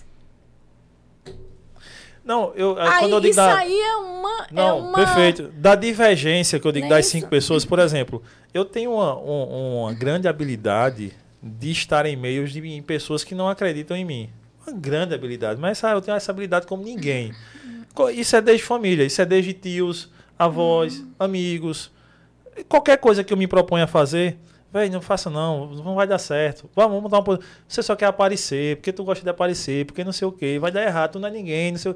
Eu tenho essa grande. Ah, vai ser personal. Como se tu não gosta de treinar, tu não é fortão, tu não é bombadão, tal, não sei o quê. Tu vai fazer. Não, eu tenho, eu tenho essa grande habilidade. Mas eu continuo nesses meios porque eu gosto dessas pessoas, por mais que elas não acreditem em mim, não gostem de mim, enfim. É, acho que até não gosta, né? Porque a pessoa que faz isso, mas enfim. Tem o seu jeito de gostar, talvez. Mas eu continuo nesse meio. E eu me relaciono muito bem com muitas pessoas que não pensam nas possibilidades que eu penso que possa alcançar. Mas isso não me limita. É. Não limita Aí você. eu também seria uma exceção. Aí, não limita você. Mas limitam quantas pessoas? Não, sim, não né? concordo. Aí deixa eu te falar uma coisa. Você é bem parecido comigo. Essas pessoas que, que fazem isso comigo, pra mim, é um impulsionador. Pra mim. Entendeu? A pessoa que diz assim, olha, você não vai vencer, eu digo, ah. isso aí me impulsiona, entendeu? Quando eu comecei, agora, em alguns, em, em- quando eu falo assim que eu precisei sair, porque, por exemplo, eu tenho oito horas no dia de trabalho. Eu vou pegar quatro. Que eu posso estar com pessoas, que eu vou aprender mais e avançar mais. Eu vou pegar essas quatro horas e ficar com pessoas que querem Não, fazer isso que concordo. fazem com você. Se você estivesse com pessoas que você vai aprender mais e avançar mais, eu acredito que você ainda estaria numa outra outro nível de sucesso. Você está me entendendo? Uhum. Então eu falo a questão também de gestão da sua vida. Então, não desmerecendo, não menosprezando, porque você não tem noção o que é uma pessoa tentar te paralisar. O que é que essa pessoa viveu? Hein? Quando eu comecei a jornada Mais Evolution, vocês não têm noção como riam de mim. Meus primeiros vídeos com a Rayane, é, meus três primeiros vídeos, quando eu cheguei na galera, né, na turma, nos meus amigos, riram muito. Gente, que é aquilo? Virou blogueira? né? Hein? Do Eu nada. falo- é, ainda me imitavam, viu? E ainda me imitavam. E hoje, o comportamento é bem diferente. Hoje eles chegam para mim e dizem, eu preciso de ajuda. Né? E realmente meus vídeos eram terríveis. Eu não falava nada com nada. Eu só queria muito. É, a minha social media reclamava muito comigo. Porque eu só fazia o que eu quero, não fazia o que, que era para ser O feito. que era para ser feito. É. Entendeu? Então eu cresci muito, estudei muito, me capacitei muito. Estudei muito de madrugada, ainda continuo estudando. Eu amo estudar, eu amo pesquisar, eu amo conhecer o novo. Eu amo dizer assim, puxa, eu não sabia disso e agora eu sei. Né? E eu estou aqui para você. Não tenho raiva, não tenho é, o fato de sair do ambiente e sair de perto das pessoas foi para é uma questão gerencial. Se eu quero avançar e eu tenho oito horas no meu dia, eu vou ficar com pessoas assim que tentam te paralisar, É, não, talvez é por isso que eu seja muito só. não é isso? E tentam te paralisar. Não se preocupe que tem pessoas que querem te ver avançar, né? Então, se junta com essas pessoas, aprende com elas. E eu sou uma eterna aprendiz. Vocês não têm noção como eu aprendi com vocês hoje. Ah, Vocês não têm noção como eu aprendi com vocês hoje. Eu sou uma eterna aprendiz. nós que somos gratos. Né? Nós que aprendemos aqui. É, você falando no seu começo aí, mas eu acho que todo, come, todo começo, enfim, não, todo começo não, né? Hoje em dia eu acho que quem já é famoso, quando começa qualquer coisa, vai, já todo mundo aplaude, né? Mas quando você vem desbravando algo novo, que ninguém faz, ninguém fez aqui por perto, você vai, né, isso é uma louca, isso, é, isso não vai dar em nada. É, eu fui né? chamada de louca. É, É. louca. Aí isso, hoje, ó, quando você vê, né, velho? Olha, isso não vai dar em nada. Esse negócio de coach, porque eu achavam que eu comecei com coach, né? Uhum. Esse negócio de coach não dá em nada. Todo Porque, mundo real, faz. tudo, como ninguém sabe o que é, Acha então que é todo mundo, qualquer coisa que você falar na área de E outra coisa, eu tenho que dizer, os coaches são pessoas abençoadas, viu? Porque eu vejo assim treinamentos que abençoaram e transformaram muitas vidas. Né? Psicólogos, vários segmentos que trabalham com a mente e com o desenvolvimento humano transformaram vidas e eles merecem os nossos aplausos, Não, né? não dúvida disso. É, vocês não têm noção, vocês dois, assim, como vocês transformam vidas aqui nesse lugar. com as pessoas que vêm aqui e até com as histórias de vocês, né? Porque são desenvolvidos aqui de uma forma tão natural, não é isso? Então, eu não tenho raiva, muito pelo contrário, eu quero ajudar e crescer junto. Que elas se descubram também, né? É, que elas se descubram. Não parem, não paralisem, não. Vamos embora, porque tem muita gente precisando da gente. Tem muita gente precisando das nossas histórias. De ouvir as nossas histórias e saber que a gente conseguiu. Se a gente conseguiu, eles podem conseguir também. Pessoas inspiram É. pessoas, Isso. histórias. Pessoas inspiram pessoas. Né? Se eu fosse parar aqui vocês fossem falar das histórias de vocês, seria outro podcast, não é verdade? Não é isso? é, é meio. é Não é isso? batido, mas é isso mesmo, é verdade, eu acredito nisso. E aí, Hum. quer ir com mais perguntas? Eu tenho milhares, mas eu vou Vai. deixar todas para outro podcast, mande um senão a aí, gente mande vai um pra- aí. a gente vai É para isso mesmo. 6 horas da manhã aqui. Você entendeu, amigo, o Não, negócio total, do, do, total. do, não, do neurônio não, espelho? lógico. Que não, mamãe, eu disse, eu acredito nisso, sabe por quê? engraçado, minha mãe era neurocientista. Eu acredito nisso, sabe por quê? Porque Mas- eu nunca, nunca li.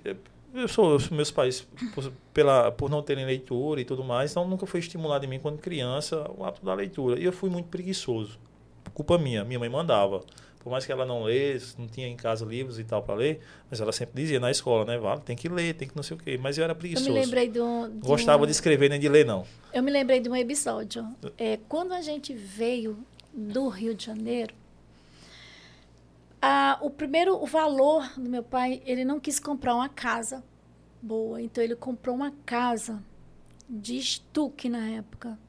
E o meu colchão era de capim. Lembra do colchão de capim antigamente? Quem pegou o colchão de capim aqui? Eu peguei colchão de capim. Então, eu era tão viciada em ler, e meu pai, ele era muito comedido nas finanças. Então, dava oito horas, ele apagava a luz, Uhum, para não gastar energia. sim.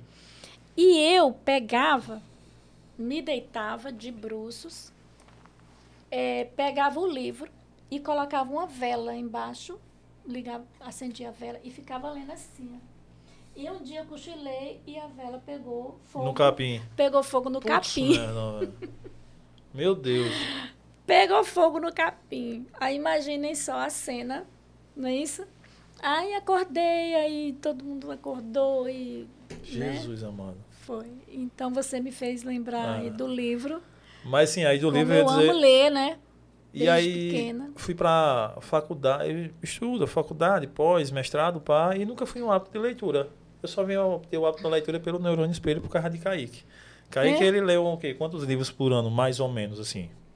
Depende do ano. Esse ano eu acho que eu já passei de 10. Mas geralmente sempre É, eu eu gosto leio de ter uma muito. meta. Como nós- no hoje eu é o- tenho hoje um livro é- da rua e eu tenho um livro da, de casa. Kaique é assim, quando ele tá no É. lugar, você É. tem uma foto dele, ele tá É, com o se livro eu tiver, antigamente, porque hoje a gente não fica em fila de banco, né? É. Tudo no aplicativo. Mas fila, de de, médico. banco era com. Ó, É. fila de banco era com livro.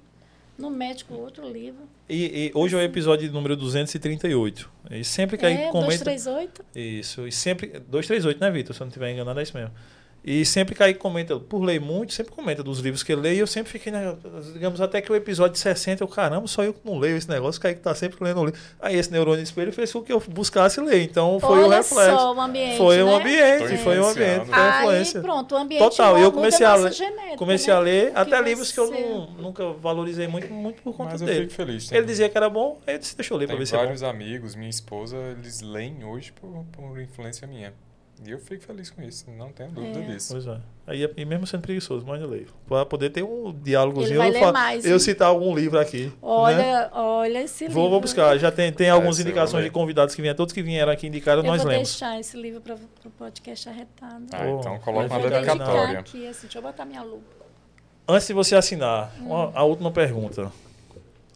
Por tudo que você já viveu, serviço militar, desbravou a sua infância como uma mulher muito arretada que é, é, sua família, por ter inspirado, eu não tenho dúvida disso, inspirado e ter transformado, mais que inspirado, até transformar a vida de muitas pessoas pelo seu testemunho, pela sua, pelo seu serviço discipulado, enfim, por tudo que você faz e fez. Para Elisete Araújo, o que é a vida? A vida é um desafio. Quando você entende que você veio para essa vida com um propósito, o desafio ele fica bem mais leve. Porque tudo se encaixa. Você não busca o propósito, o propósito que ele te busca. As coisas são conectadas. Eu estar aqui é o propósito me buscando e não eu vim buscar o propósito. Entendeu? Quando você entende para que veio, as coisas vão acontecer e você vai entender por que você está conectado. Por que, que eu me conectei com você e com o Kaique e tudo aconteceu a partir da Dani Uhum, Santos, sim. entendeu? Então você começa a entender os personagens, né, do propósito. Então é isso. A vida é um desafio e quando você entende seu propósito, o desafio é bem mais leve, né? Você começa a compreender, né, toda a engrenagem, entender os ambientes, os personagens e o propósito vai se cumprindo. Espetacular. Gostei demais. Obrigado. Obrigado por ter vindo aqui, conversado com a gente. Elisete. Que Deus abençoe os seus projetos e continue inspirando e transformando vidas por aí. Sem dúvida, né? Desejo Foi muito sucesso. prazeroso Amém. conversar com você. Muito prazeroso. Também, viu? Esse podcast foi Também. feito para isso, para conversas como essa. Exatamente. É, Sinta-se convidado eu- para os próximos. um, um podcast muito leve, um podcast atraente, né? Um podcast que eu amei o, o- ficar aqui com vocês, amei mesmo é, o ambiente e estar conectada com vocês dois. Vocês são incríveis assim. Puxa, dá para Obrigado. ler vocês. Obrigado, obrigado. Eu consigo obrigado. ler vocês, ler a, a- a generosidade que, que está implantada no coração de vocês. Obrigado. Então não parem. Pessoas precisam de vocês e pessoas precisam de pessoas. Não deixem para Deus, como a gente conversou, o que é responsabilidade nossa. Porque quando a gente veio para servir, o resto vai tudo agregar. Obrigado. É isso? É isso mesmo que eu acredito, é isso que eu sigo. É. Foi espetacular. Obrigado a mim da Sol Comunicações, a Dani, a Alexandre, todo mundo. Vocês estão por aí ainda, Vitor, já saíram. Mas obrigado a Uhum, todo mundo. É, a galera que passou aqui pelo chat, obrigado também, tamo junto. E, enfim, sigam Elisete aqui nas redes sociais, por favor. Vocês só têm a ganhar com isso. Galera do Spotify, do Deezer, galera da NV99, essa live é transmitida no YouTube, ao vivo agora, e na NV99. É uma plataforma do Flow Podcast. Podcast grande em São Paulo. Tem um grupo de podcast que tem uma plataforma e transmitem lá. Nós fazemos parte desse grupo. Então tem uma galera aí do Brasil assistindo, acompanhando a gente aí. Obrigado pela audiência de sempre.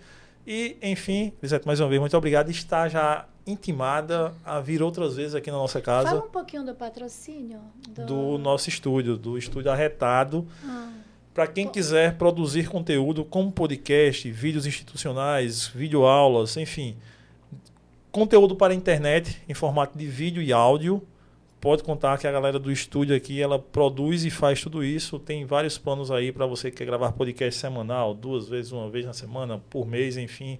Funciona 24 horas, a galera lhe atende aí da melhor forma possível. Assim como você viu na- é, sendo feito esse episódio, assim também a galera trabalha aqui, os meninos. Então, para o que precisar, tem vários pacotes e planos. Fique à, fique à vontade. É só clicar no link aí, tem um WhatsApp aí embaixo que você vai falar com a turma lá do Cast Arretado e do estúdio. Eu vou repetir, viu? Eu convido a todos né, a trabalhar com os arretados, principalmente a comunidade My Evolution. Aqui tá, assim, a casa está aberta para vocês. Vamos conversar sobre isso em comunidade. Tamo junto aí. Tamo, ao que precisar, a casa é sua, a casa é da comunidade, uma Evolution, é de todo mundo que quiser e precisar, estamos de porta aberta. A gente sempre. a gente- o nosso podcast era um quartinho na minha- no, no meu apartamento, né, dois. A gente pensou num sábado, numa segunda-feira. No domingo ele levou as luzes, na segunda-feira a gente já montou, já saiu o primeiro episódio. Você olhar, a pessoa ri vendo o primeiro episódio da gente. É, mas surgiu para isso. Aí depois a gente foi. No segundo já pensou outra coisa, no terceiro, aí nós nunca paramos de fazer algo. Não estava perfeito, mas começamos. Mas conversamos. Tinha que começar. Como é que a gente começa? Fazendo. Da- as condições eram as que tinham. Um celular, é, dois microfones muito ruins, é, né, num quartinho sem, com ventilador, com a cortina balançando aqui atrás. Enfim, Foi. até que um dia a gente imaginou em um estúdio. Vamos fazer um estúdio para Foi eu nós. fazendo os vídeos, né? Certo. Pronto. Hein? Ah, Mas acho que seus vídeos estavam melhor ainda do que o nosso primeiro episódio. Com celular. Com celular. E aí foi. Fizemos o primeiro e até que um dia nós imaginamos, vamos construir um nosso estúdio. E assim fizemos. Aí chegou um dia que nós. Mas só que esse estúdio é muita coisa pra gente. Por exemplo, a gente não grava todos os dias. A gente grava duas vezes na semana. Então, por que a gente não pode agregar com outras pessoas e trazer, criar uma grande comunidade de podcasts na Paraíba? E assim nós imaginamos, e hoje a gente tem mais de 13 pessoas gravando podcast aqui, aqui. alguns de forma recorrente, outros já- Agenda, né? na agenda, já gravando. E falo assim, com muito Eu orgulho de, de dizer que hoje de 10 podcasts na Paraíba, 6 são feitos por nós, ou foram feitos, ou são geridos por nós hoje. De 10, 6 são por nós, na Paraíba, dos podcasts que tem. Então há dois anos nós fazemos isso e tentamos criar essa grande comunidade. É onde a gente oferece e a pessoa só chegar, senta aí e o resto deixa que o estúdio desenrola. Vocês. O único trabalho que tem é conversar. Foi Somente. bênção. Se deixasse, a gente ia passar a noite. Obrigado e obrigado pelo presente também. Deixa Valeu, eu- galera de casa. Tamo Obrigado. junto. Até a próxima. Sigam ela aí. Acompanhem quando ela for pra Dubai aí, tá bom? Nos stories lá, que eu sei que lá é muito A bonito. gente vai. É se, se um de vocês forem para Dubai, vocês vão fazer lá ao vivo, né? Ah, nós, Hein? já pensou um podcast Já lá naquelas torres? Dubai? Lá, Jesus! ao vivo. Tu sabe que pra nós não, não tem É. essa, né, Vitor? A gente já fez na praia, na aula, É a gente vai ver. verdade. Tá, Então, por que não vamos fazer em né? Dubai? Olha aí o Alexandre aí. Tamo Já junto. conversei sobre isso com ele. Vai fazer um podcast lá, Incrível. Olha. né? E fazendo Ah. até remoto. Você de lá a gente faz aqui também. Não tem essa também não. A gente só Então, precisa é? de. É, oxe, total. É mesmo. E total. Como, como funciona isso? Ah, existe uma mágica por trás. É aí, mesmo. Inglês sabe todos Aí o racional domina isso aí, total. o racional só não faz chover. Mas, e Mas aí, ainda a- jogava mas- pra cima. É, o racional domina. Mas como é que começa? Inicia com o desejo. Oh, É. Olha, começou a. Né? É, exatamente. É. Não é isso? Ah, fazer lá em Dubai. Olha, começou a despertar o quê? Um desejo. E desejo é emoção. não tem como. total. Você não entra no racional direto, não. É não é verdade, é, verdade. E pro pessoal, compartilha com os amigos e pra, com os inimigos e todo mundo fica sabendo. Amanhã junto. tem Clube do Livro. Amanhã tem Clube do Livro. Qual livro de amanhã? Verity. Verity. É um muito bom. É bom. É bom. É nota 10. Verity e quinta-feira temos episódio também, tá bom? Então, e sexta-feira sou eu lá no Cerveja Boa JP. Valeu, galera.